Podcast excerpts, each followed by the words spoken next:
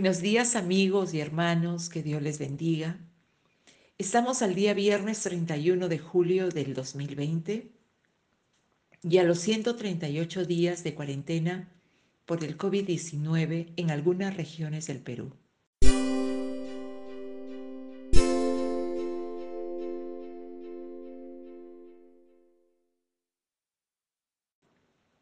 Les invito a acompañarme en esta breve reflexión sobre el texto bíblico que se encuentra en el libro de Isaías capítulo 5, versículos del 1 al 7, referente a un canto acerca de la viña del Señor. Dice así, ahora cantaré para aquel a quien amo, un canto acerca de su viña, en una colina rica y fértil. Aró la tierra, le quitó las piedras, y sembró en ellas las mejores vides. En medio de su viña construyó una torre de vigilancia y talló un lagar en las rocas cercanas. Luego esperó una cosecha de uvas dulces, pero las uvas que crecieron eran amargas.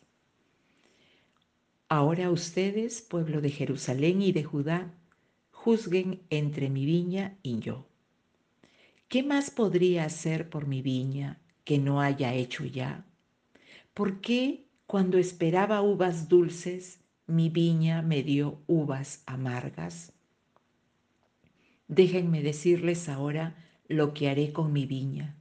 Echaré abajo sus cercos y dejaré que se destruya. Derrumbaré sus muros y dejaré que los animales la pisoteen. La convertiré en un lugar silvestre donde no se podan las vides ni se remueve la tierra. Un lugar cubierto de, cardos y espinos. Ordenaré a las nubes que no dejen caer la lluvia sobre ella. La nación de Israel es la viña del Señor de los ejércitos celestiales. El pueblo de Judá es su agradable huerto. Él esperaba una cosecha de justicia pero en cambio encontró opresión. Esperaba encontrar rectitud, pero en cambio oyó gritos de violencia. Amén. Este texto es un texto muy hermoso, que es un símil también con la viña del Señor, con la iglesia de nuestro Señor Jesucristo. Y queremos ir por cada versículo haciendo un breve comentario al respecto. El versículo primero, ahora cantaré por mi amado, el cantar de mi amado a su viña.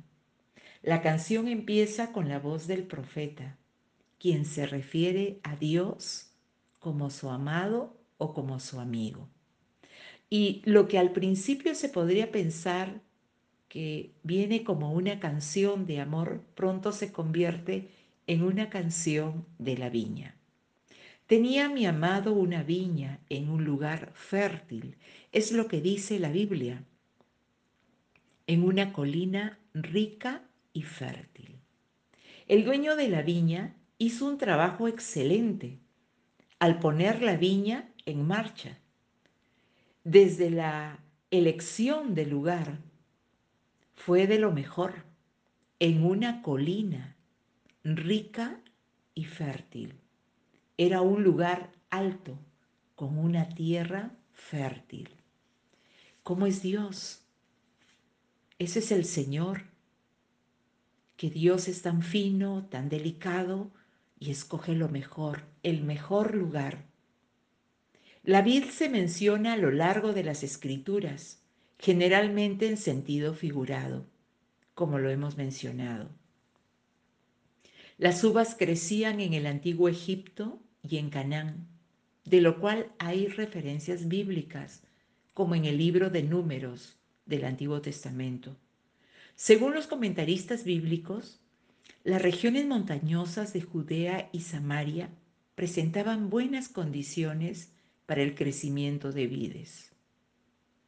Respecto al segundo versículo, avanzamos, nos detalla con mucho cuidado cómo es un viñedo y el cuidado también que requería un cuidado constante.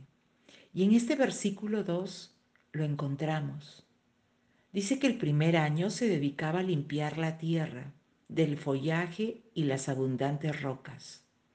Y en la primera línea del versículo 2 dice, aró la tierra.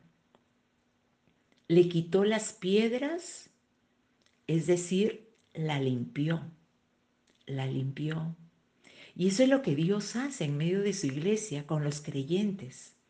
Lo primero que hace el Señor cuando venimos a Cristo es limpiarnos, porque venimos con toda la contaminación, con todo lo del mundo, con todo ese bagaje de ideas, de cultura. Recordemos que la Biblia no ha formado parte de nosotros, de nuestra vida. Quiere decir que nuestra vida, los años que tenemos hasta el momento que recibimos a Cristo, lo hemos llevado, digamos, alimentándonos, llenándonos de información, de una cultura que es que rechaza a Dios y que es opuesta a Dios, porque toda su filosofía se opone a Dios. De tal manera que lo primero que ocurre eh, con este con, Dios, con el Señor, lo que hace primero es limpiar la tierra. Dice, aró la tierra, trabajó la tierra y le quitó las piedras. El segundo año o, el segundo paso es que el sembrador compraba y plantaba cuidadosamente las mejores vides que podía obtener. ¿Qué es lo que dice la Biblia? Y sembró en ellas las mejores vides. Las mejores vides. Y luego apilaba las piedras que había recogido en bardas y en torres para mantener fuera a los intrusos. Es ahí donde en el texto bíblico dice, construyó, en medio de su viña, construyó una torre de vigilancia. ¿Para qué la torre de vigilancia? Para mantener fuera a los intrusos. Bueno, cuando estamos en la viña del Señor, estamos a salvo. Estamos a salvo porque Dios eso hace. Dios genera un cerco a nuestro alrededor, un cerco de protección, de protección. Y además, este apilar las piedras que había recogido y hacer una torre y hacer torres, dice, para mantener fuera a los intrusos, es lo que es lo que hace el Señor, dice, una torre de vigilancia. Porque Dios nos guarda de todo mal, de todo enemigo, nos guarda el Señor. Y eso debemos creerlo, debemos tener fe porque su palabra así lo dice. Se hace una torre para guardar su viña de todo intruso, mantener fuera a los intrusos. Y finalmente en el tercer año el fruto de toda labor estaba listo para cosecharse. Ocurría que durante la época de la cosecha, los centinelas se ubicaban en las torres y algunas veces toda la familia del dueño permanecía en chozas con la finalidad de cuidar y proteger la cosecha contra los ladrones. Qué hermoso realmente, porque aquí la Biblia lo dice. Luego esperó una cosecha de uvas dulces, dice.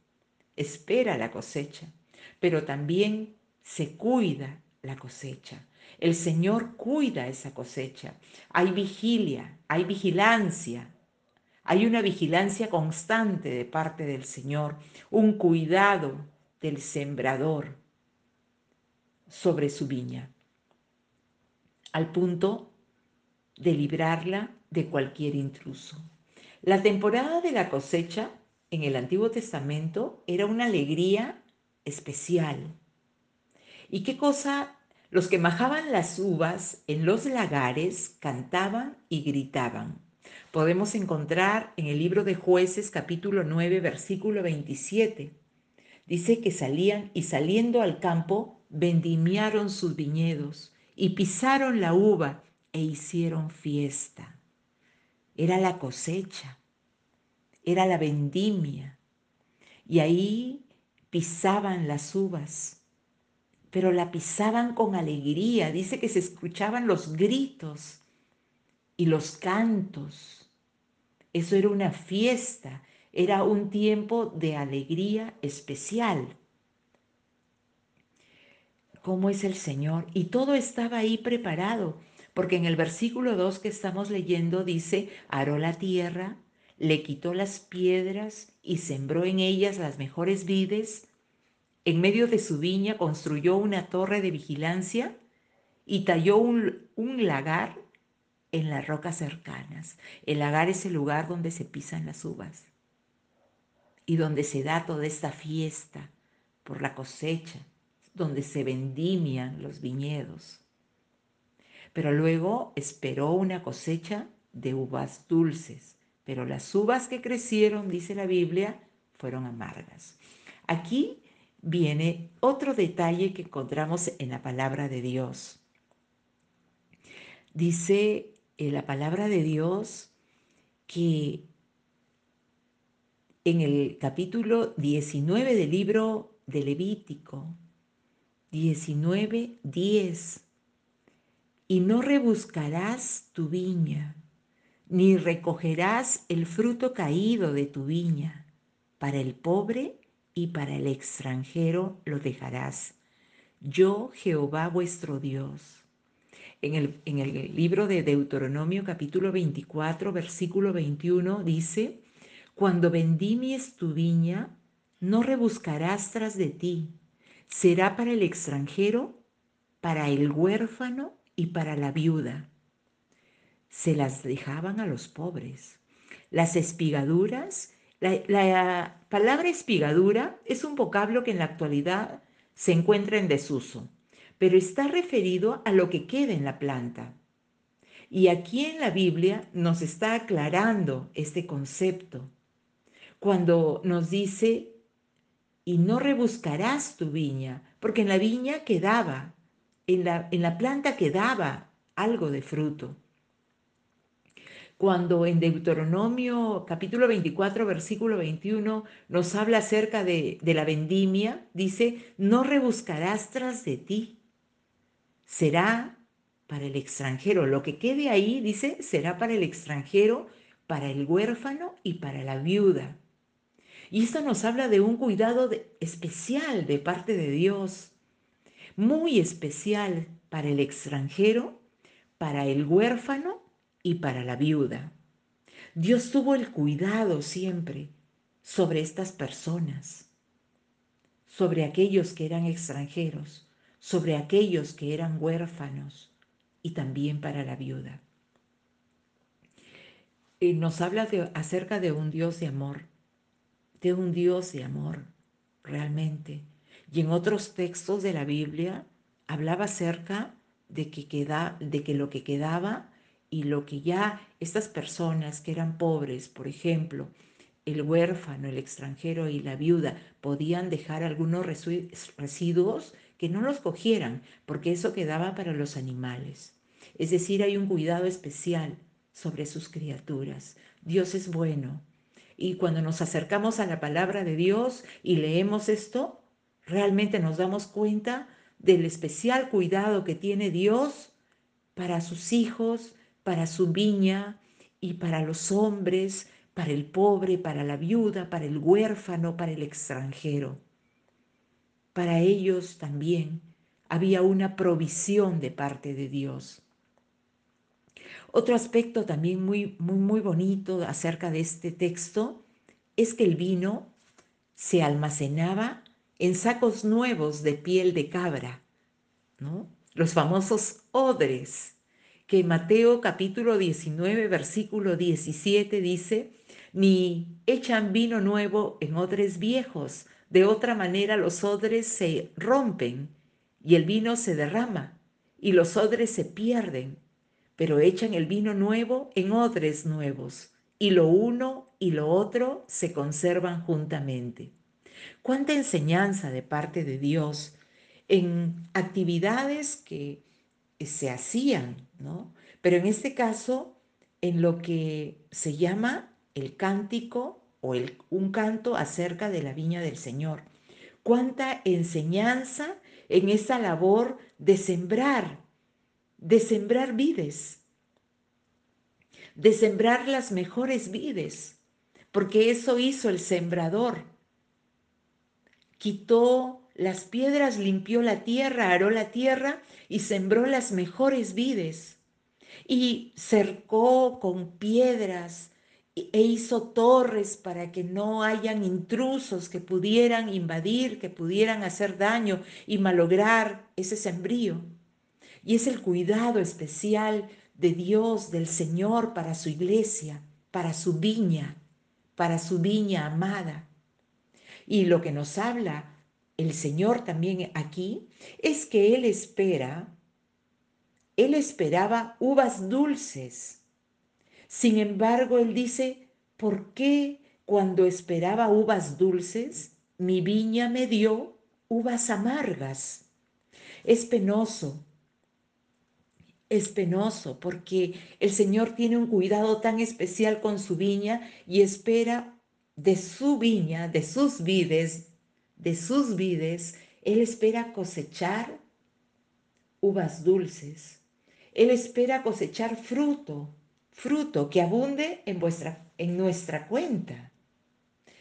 Fruto de humildad, fruto de mansedumbre, fruto de amor, fruto de paciencia, fruto de no apego a este sistema mundial, mundano, fruto como el que halló en Jesús el siervo sufriente y humilde, quien es al mismo tiempo amable. Hermoso, nuestro modelo Jesús.